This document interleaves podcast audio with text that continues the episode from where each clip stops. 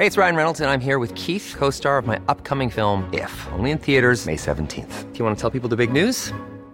All right, I'll do. Sign up now and you'll get unlimited for $15 a month in six months of Paramount Plus Essential Plan on us. Mintmobile.com slash switch. Upfront payment of $45 equivalent to $15 per month. Unlimited over 40 gigabytes per month. Face lower speeds. Videos at 480p. Active Mint customers by 531.24 get six months of Paramount Plus Essential Plan. Auto renews after six months. Offer ends May 31st, 2024. Separate Paramount Plus registration required. Terms and conditions apply if rated PG.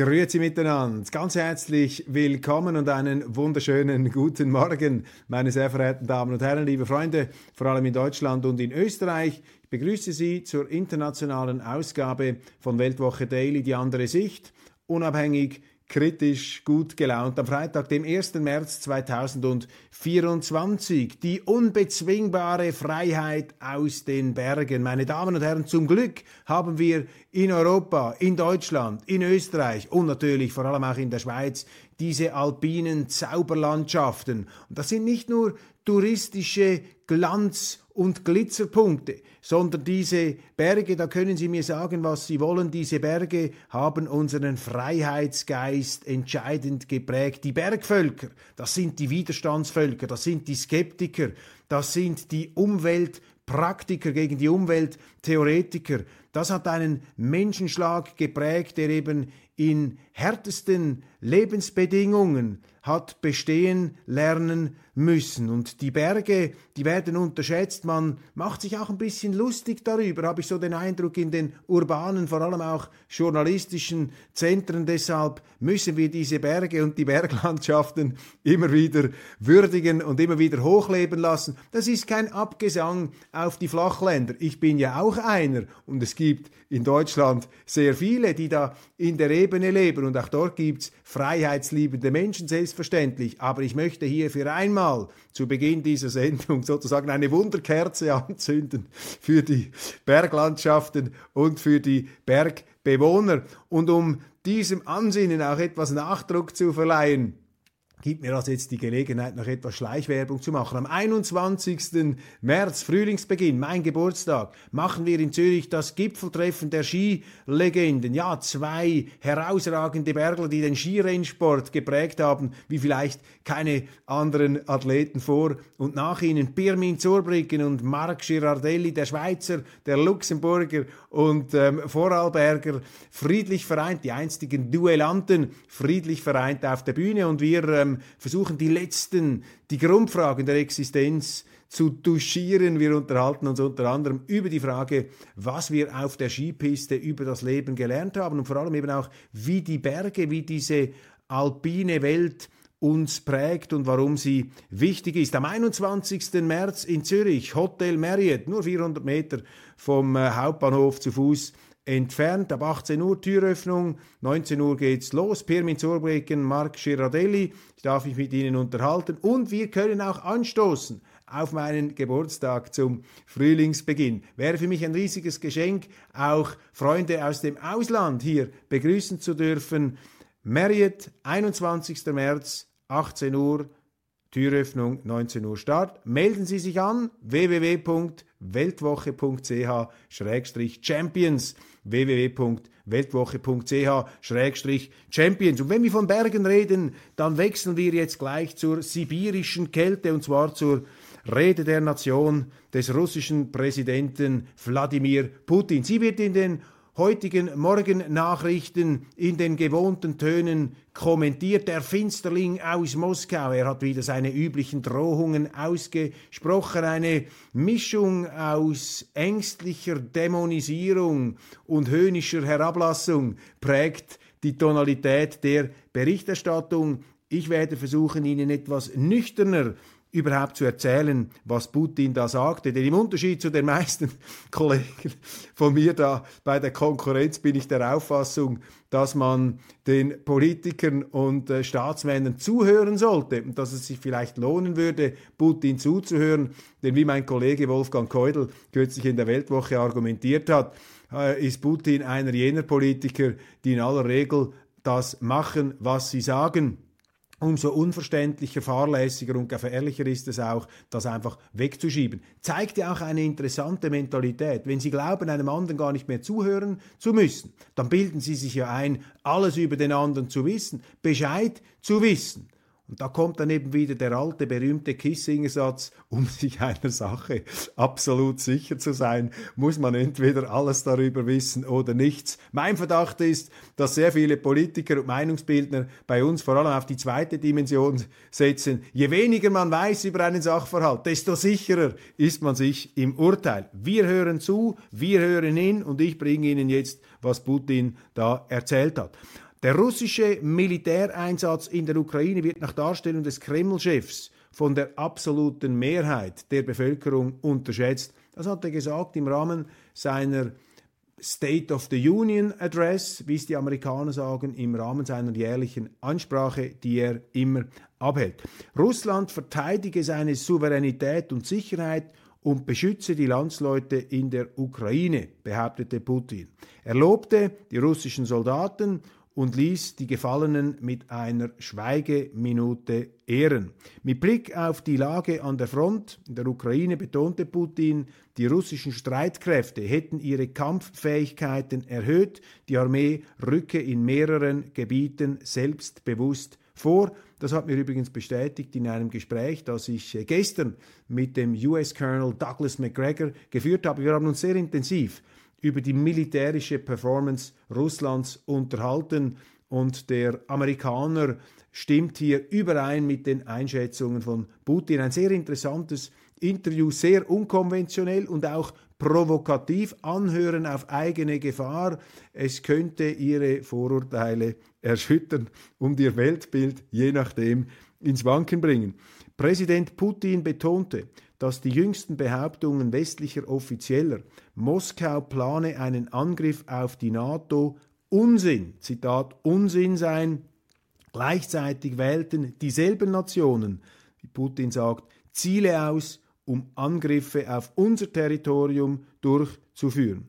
Putin fügte hinzu, dass nun von der Entsendung von NATO-Militärkontingenten in die Ukraine die Rede sei. Das stimmt, allerdings muss man hier entgegenhalten, diese Planspiele, vor allem vom Präsident Macron, erweisen sich als Fieberträume, die stark zurückgewiesen werden. Aber für mich als Schweizer trotzdem sehr beunruhigend, dass um uns herum Regierungen sind, die ernsthaft in Erwägung ziehen, mit der NATO in der Ukraine einzumarschieren, was die Gefahr eines Weltkriegs heraufbeschwören würde, und zwar eines Atomkriegs, der die Welt in einen Feuerball verwandeln würde. Unglaublich, wie verantwortungslos hier sozusagen aus der geschützten Werkstatt heraus mit dem Weltkrieg, mit dem Atomkrieg jongliert wird. Westliche Vertreter, die sich, ein, die sich einer eskalierenden Rhetorik hingeben, sollten sich darüber im Klaren sein, dass sie damit das Gespenst eines Atomkriegs, eines totalen Atomkriegs heraufbeschwören, warnte der russische Präsident. Am Donnerstag vor den Abgeordneten in Moskau. Außerdem warf er dem Westen erneut vor, den Ukraine-Konflikt angezettelt zu haben. Putin erinnerte daran, dass alle bisherigen Versuche, Russland zu erobern, gescheitert seien und warnte, dass die Folgen für potenzielle Angreifer jetzt noch viel tragischer wären. Er wies darauf hin, dass Russland über ein massives Atomwaffenarsenal verfüge, das sich in einem Zustand vollständiger Bereitschaft für einen garantierten Einsatz befinde. Der russische Präsident meinte, dass westliche Politiker, die solche eskalierenden Äußerungen machten, Zitat, bereits vergessen haben, was Krieg ist.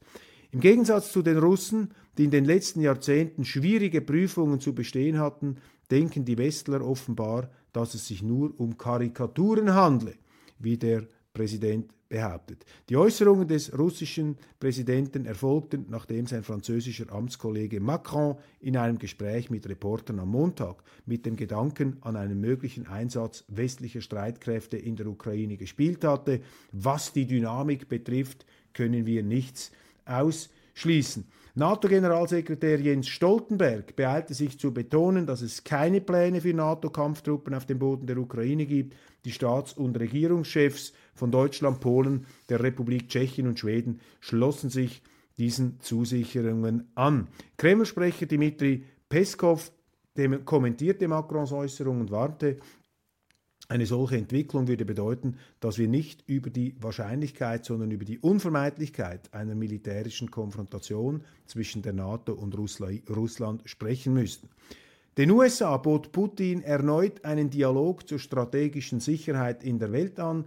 Russland und die USA hatten im Zuge ihres Konflikts mehrere Abrüstungsverträge ausgesetzt oder aufgekündigt, Russland sei bereit zu neuen Gesprächen, wenn die USA aufhörten, es auf eine strategische Niederlage Moskaus abzusehen.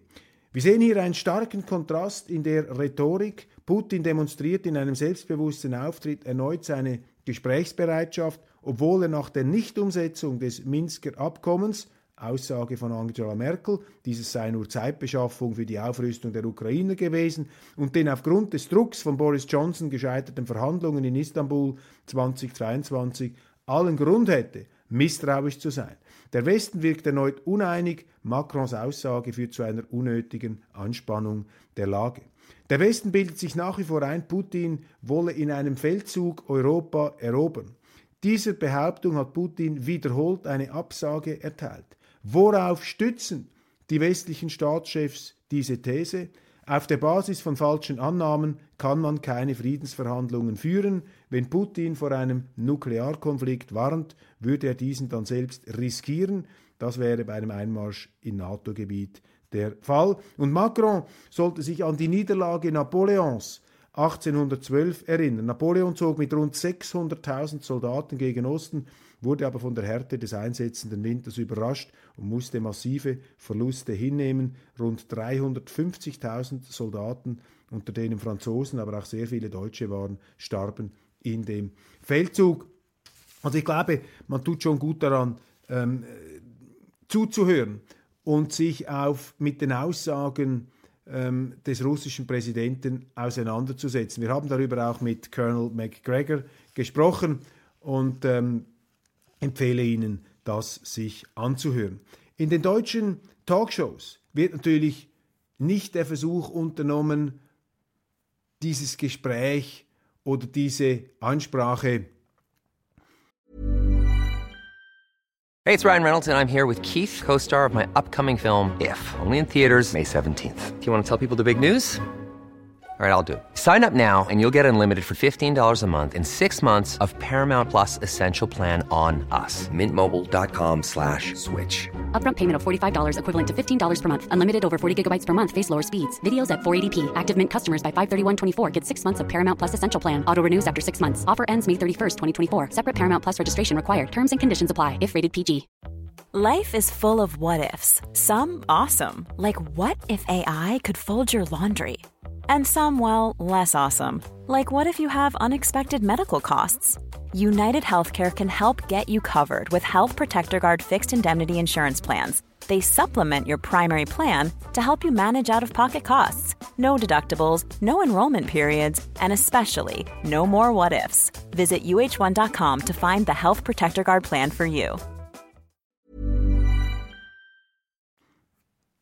Wortgetreu aufzunehmen, sondern die Schlussfolgerungen könnten an Extremität kaum zu überbieten sein. Putin wird nicht Halt machen, haben sie gesagt bei Maybrit Illner. Russland auf dem Weg, Europa zu erobern.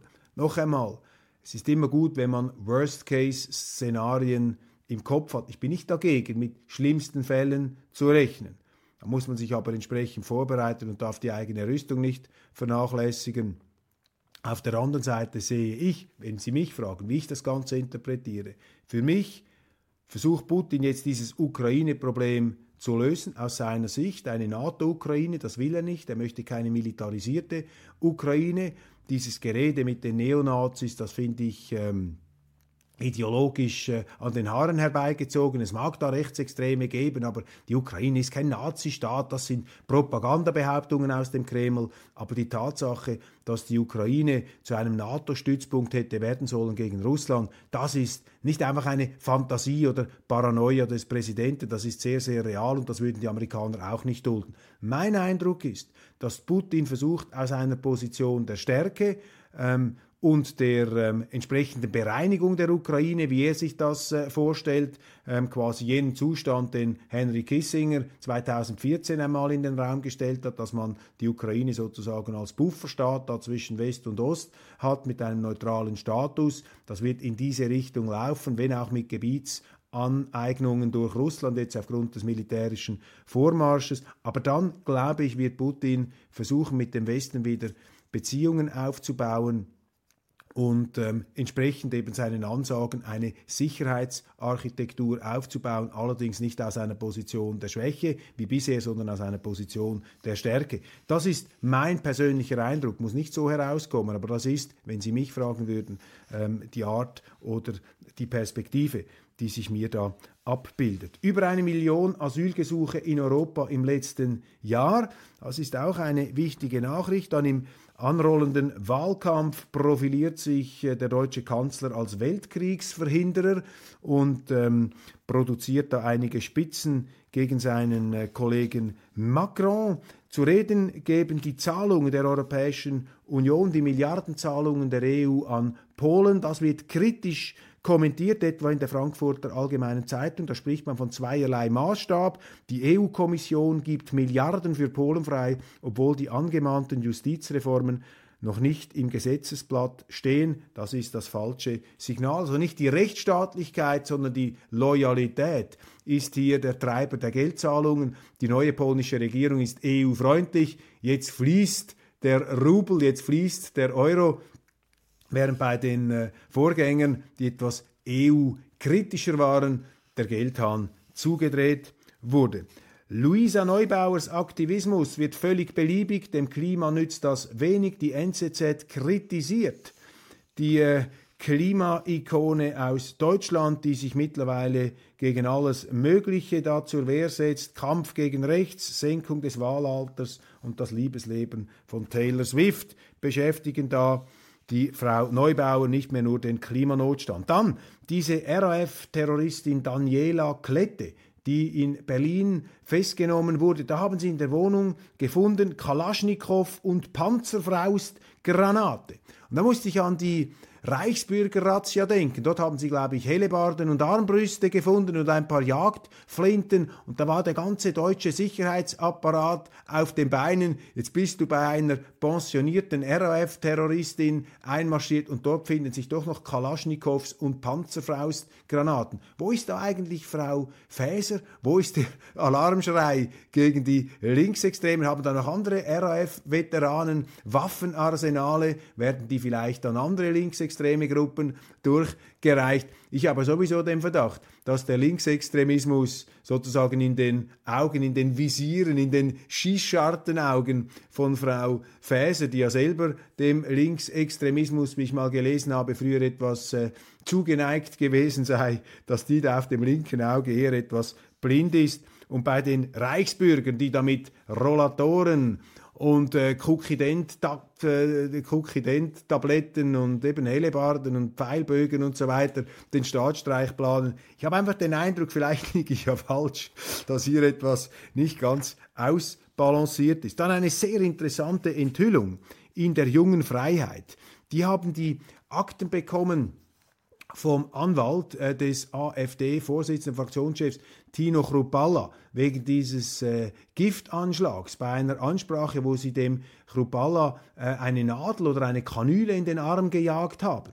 Und jetzt deckt hier also nach Angaben de, der Anwälte, aber auch von Dokumenten, die tatsächlich äh, den Eindruck da äh, bestätigen, dass da auf miserabelste Art und Weise ermittelt wurde. Also dass sich die Strafverfolgungsbehörden überhaupt keine Mühe gegeben haben, sorgfältig abzuklären, was da passiert ist, während bei anderen Politikern die Opfer von Anschlägen werden oder mutmaßlichen Anschlägen, da ist sofort die höchste Stelle, die höchste Instanz ist in Alarmbereitschaft. Ähm, bei Chrupalla hat man das Ganze behandelt wie eine Rangelei auf einem Schulpausenplatz.